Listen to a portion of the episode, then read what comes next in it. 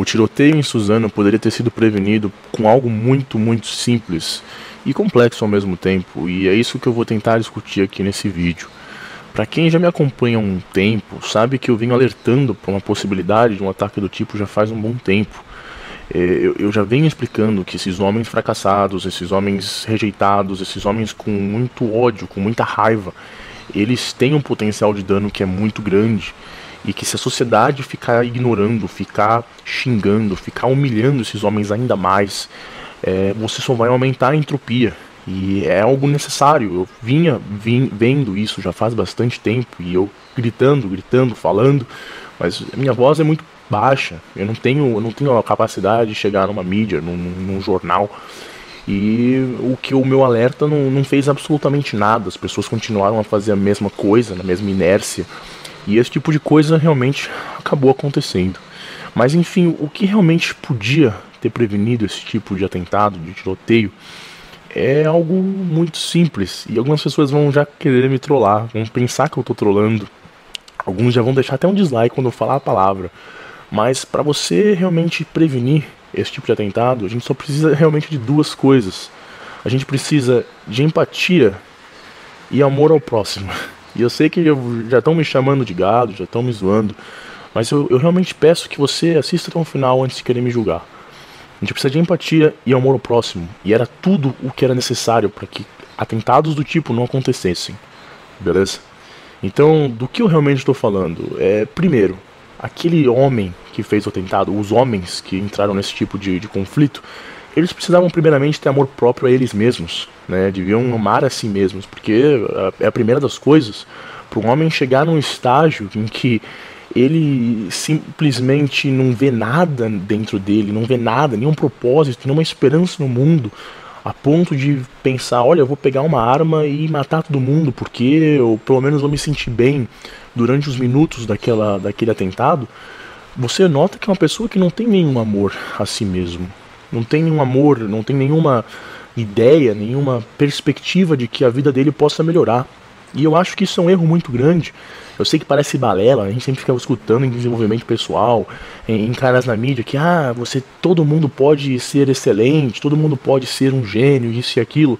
Nem todo mundo vai ser genial, nem todo mundo vai ser um Pablo Picasso, mas eu realmente acredito que mesmo as pessoas mais burras, mais burras de nossa sociedade, elas conseguem ainda assim criar uma coisa relevante, criar alguma coisa.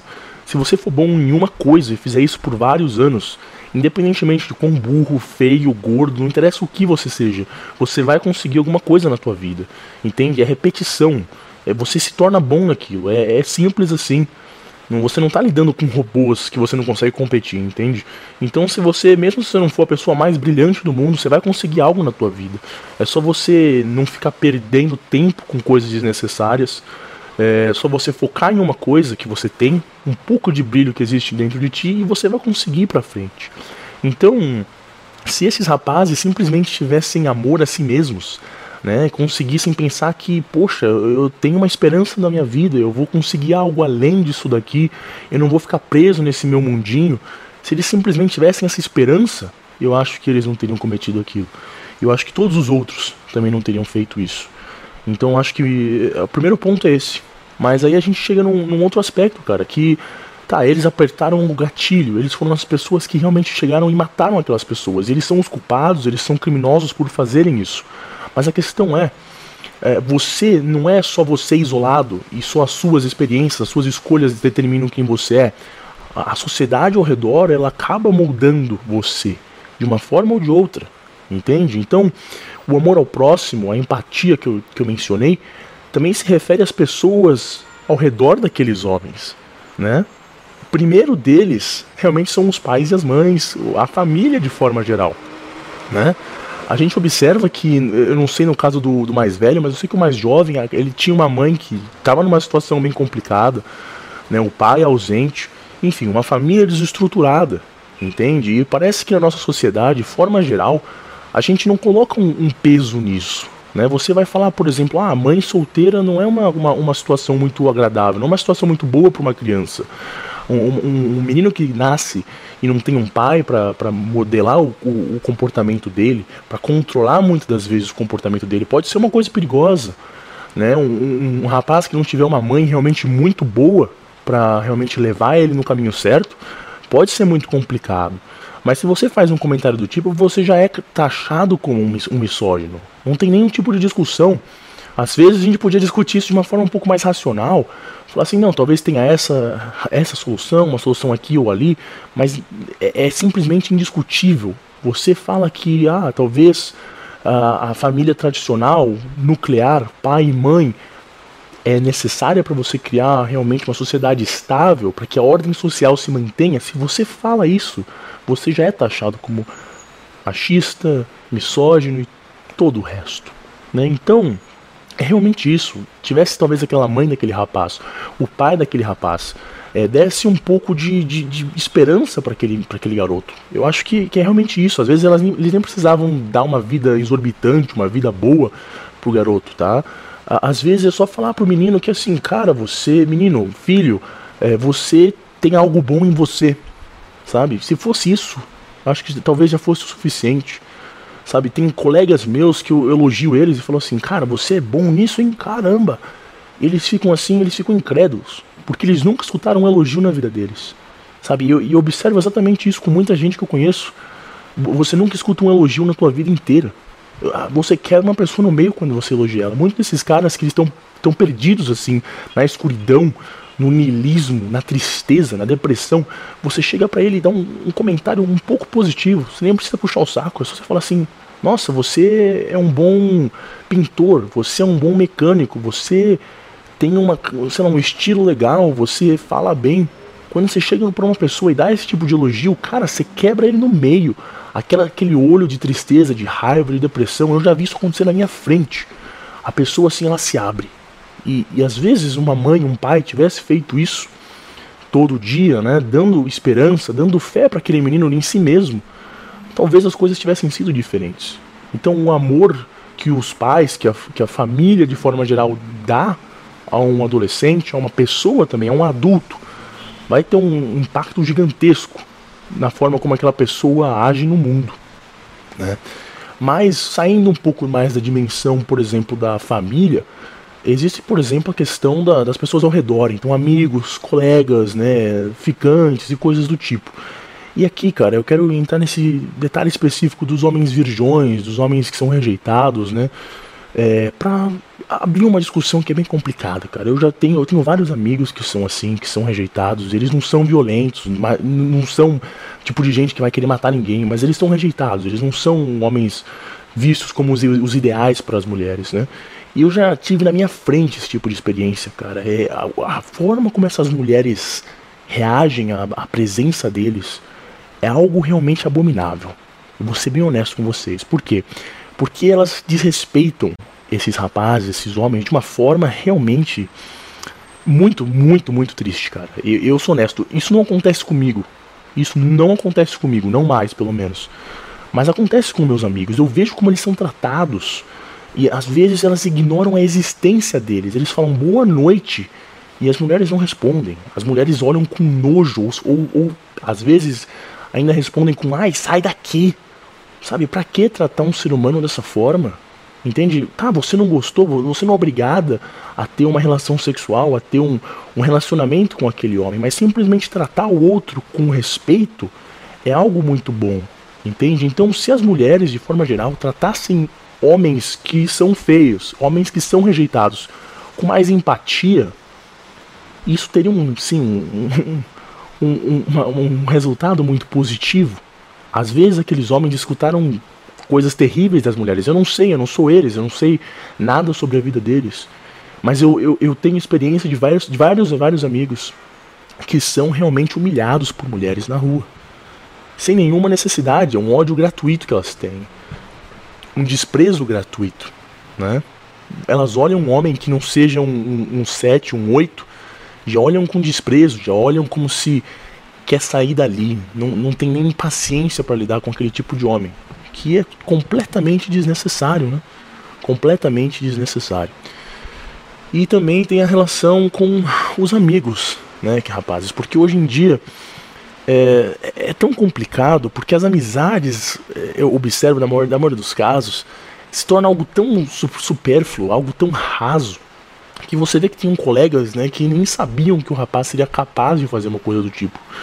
Porque as amizades hoje em dia, elas, elas não tratam mais de você ajudar um ao outro, de ter uma conversa um pouco mais profunda sobre o sentido da vida, sobre o que fazer na vida. Às vezes você está perdido, uma questão existencial, nada disso, cara. É, é mesmo a, a, amizade não tem nenhum aspecto de empatia, de amor ao próximo, nada disso. É, é, é como se fosse um contrato social. Né? Então você vê assim, a, a, as pessoas que falam que têm amigos é como se fosse um, uma tribo de homens que se junta para pegar mulher, ou uma tribo de mulher que se junta para pegar homens. Né? Então, uma pessoa que está tendo uma crise existencial, um problema de depressão, algo do tipo, acaba não tendo ninguém para falar. Entende? Eu tive a, a, sorte de ter amigos que são sim bem profundos, homens inteligentes, que acabam me ajudando muitas das vezes, mas é, eu vejo que a maioria das pessoas não tem essa, essa válvula, não tem essa possibilidade de falar com uma pessoa que tem profundidade, que tem, é, assim dizendo, essência como, como alma para realmente ajudar você. Então muitos desses homens eles se sentem muito alienados, eles não têm ninguém para falar. Entende? Eu vejo isso realmente como, como um aspecto muito muito negativo. Né? Isso acaba levando a, a, pessoa, não é, ela não se sente que ela faz parte mais de nenhum tipo de comunidade, nenhum tipo de grupo. A pessoa se sente realmente como um átomo, como, como se fosse um, um, um ser completamente isolado no universo, a não ser nos chans da vida. Então, isso é realmente algo muito negativo, entende? É, estar nesse estado de, de isolamento brutal e permanente tem um trauma psicológico gigantesco. Quando você sente que você é, a sua existência não importa para ninguém, quando você pensa que morto ou vivo você não importa para ninguém, é, é realmente um, um, um, sentimento muito triste, cara. É um sentimento muito triste. Então, se as pessoas simplesmente fossem amigas umas com as outras, eu acho que esse tipo de comportamento iria parar. Mas indo além, e aqui vai ser o ponto principal do meu vídeo, cara, é o tipo de empatia e de amor ao próximo que realmente está faltando é no nível das elites, das elites políticas, intelectuais, é, até mesmo empresários e coisas do tipo. É, vamos pensar aqui em questão de esquerda e direita, só para facilitar um pouco o nosso trabalho, beleza? Então, assim, cara, do lado da esquerda, para um homem ter valor, ele tem que ser o macho de esquerda padrão. O cara que usa camiseta xadrez, é um pouco barbudinho, é, toma soja todos os dias, comida vegana, isso e aquilo, Caio Cauê Moura, PC Siqueira, voltou no Ciro, é feminista, isso e aquilo. Qualquer traço que fuja a essa realidade do esquerdo macho é vista com olhos de misógino ou um pouco de ódio, de realmente desprezo. Você pode observar esse tipo de comportamento. Cara, eu já vi isso inúmeras vezes. Você só precisa, se você é de São Paulo, eu recomendo que você vá a Augusta. Vá a Augusta com uma polo, tá? Uma camiseta polo. Você vai ser escrachado já na tua cara, né? Eles já vão pensar que você é um, um, cara de menos valor, você já deve ser um, um, reaça, assim dizendo. É o que acaba acontecendo. Então a superficialidade dessas pessoas acaba sendo algo realmente muito negativo. E assim, é, você observa que na esquerda, você em tese pensaria, ah, eles vão ter empatia com as, com as minorias, com as pessoas mais vulneráveis da nossa sociedade. E assim, cara, muitos desses virgões, muitos desses caras que são fracassados e rejeitados, eles estão nessa parcela da nossa sociedade. Homens que são que estão na parcela de, de pobreza, que não tem nenhuma perspectiva, não tem nenhuma oportunidade, não estudaram, não têm emprego, entende? Pessoas na taxa da pobreza muitas das vezes. Né? Você gosta de pensar como o cara virgão, como aquele cara que está lá no, no, porão da mãe, no, no, condomínio. Mas a maioria desses caras, não, eles estão realmente numa área de pobreza. Tá? E é por, exatamente por isso que eles acabam não tendo oportunidade com mulheres, porque eles não conseguem, eles não têm dinheiro, entende? Acaba sendo também uma questão econômica. E a esquerda, né, você pensa, a narrativa da esquerda de ajudar os mais vulneráveis, as minorias, você pensa, olha, teria empatia com esse tipo de homem, mas não. Se ele não é o esquerdo macho, ele é visto como um lixo. Então elas acabam ah, fazendo exatamente isso, desprezando esse tipo de homem, ignorando a completa existência de que eles existam na sociedade. Entende? E isso acaba gerando ainda mais ressentimento.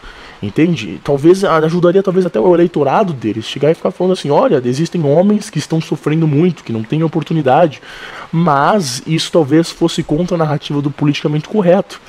Talvez para um marxista padrão do passado mesmo assim, faria sentido pensar, olha, tem cara que está tão pobre hoje em dia que ele não consegue mais nem arrumar uma namoradinha.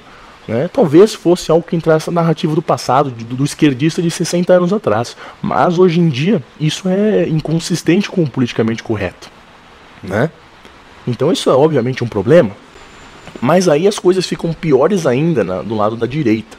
Na direita, né, que tem uma narrativa de que o feminismo é esse ser do mal que mata tantos homens, que faz com que eles sofram tanto.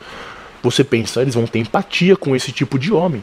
Mas não, eles fazem o completo oposto, fazem o mesmo que a esquerda faz. Eles fazem o quê? Ficam falando que esses homens são fracos, que esses homens são criminosos, que esses homens são lixos, são preguiçosos, né?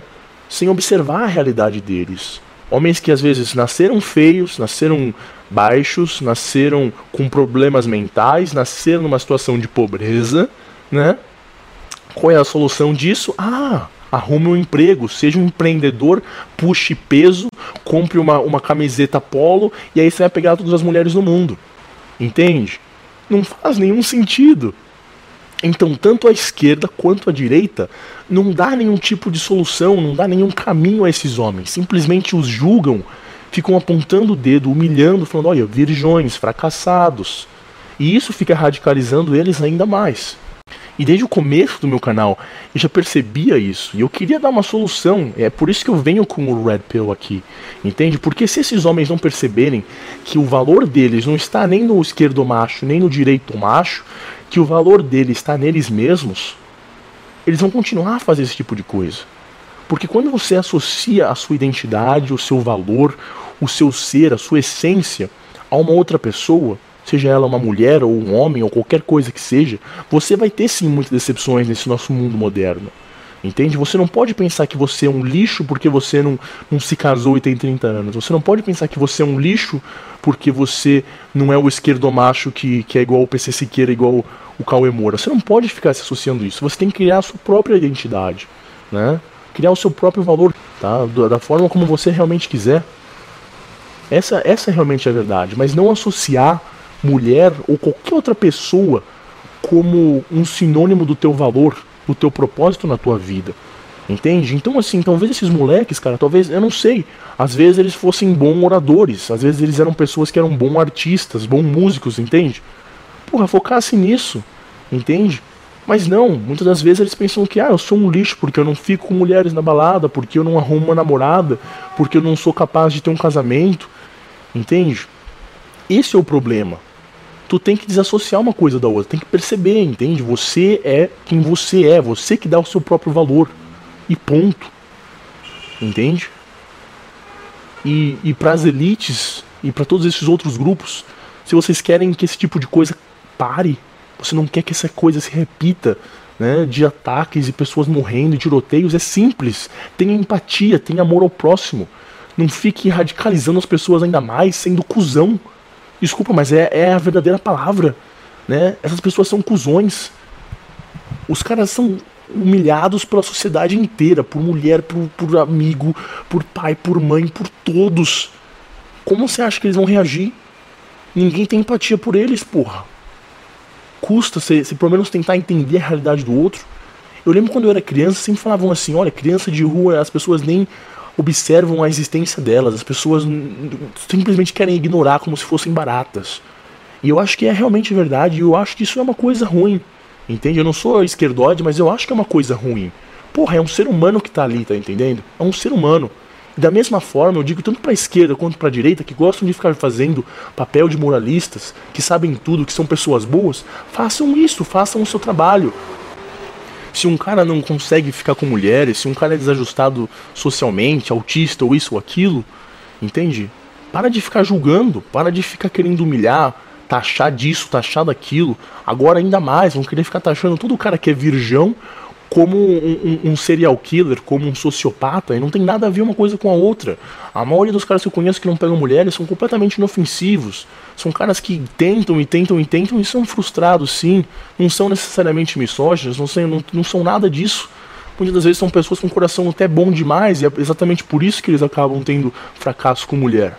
Entende? Então, para com isso, porra. Entende? Veja a realidade do outro. Vocês gostam tanto de falar de moralidade, que, que a, a, direita é isso, que a esquerda é aquilo.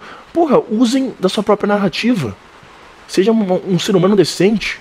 Para de ser um completo cuzão. Entende? Amor ao próximo, cara. Respeito, empatia. Ponto.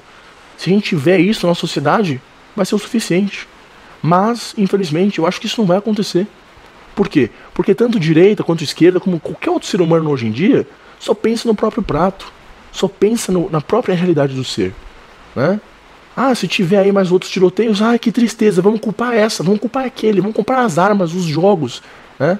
É fácil culpar os outros quando tem um pouco de culpa em si mesmo, quando tem um pouco de culpa na própria esquerda, na própria direita. Mas infelizmente vai continuar a acontecer. Por quê? Porque todo mundo está muito, eh, enfim, feroz, muito focado no seu próprio prato né, direita, esquerda, ficam aí naquelas agendas políticas. E aí você tem essa parcela da população completamente radicalizada na miséria, na bosta, na pobreza material, mas também espiritual e em questões existenciais, né? Homens que não têm motivo para viver, entende? Não têm dinheiro e não têm nenhum propósito. Eles sabem que eles não vão ser capazes de ter uma família, um casamento ou algo do tipo. Porra, o cara não consegue pagar uma passagem de, de ônibus, como que ele vai ter três filhos, entende? Não vai ter como. Né? Como que ele vai atrair uma mulher se ele não tem dinheiro para pagar o seu próprio prato de comida? Entende? É simplesmente inconsistente uma coisa com a outra. Mas ninguém quer realmente discutir o cerne do problema. Né? O cerne do problema. Mas aí ficam aí nesse ataque. Então, assim, cara, eu não quero que isso continue a acontecer. Mas eu acho que é quase inevitável.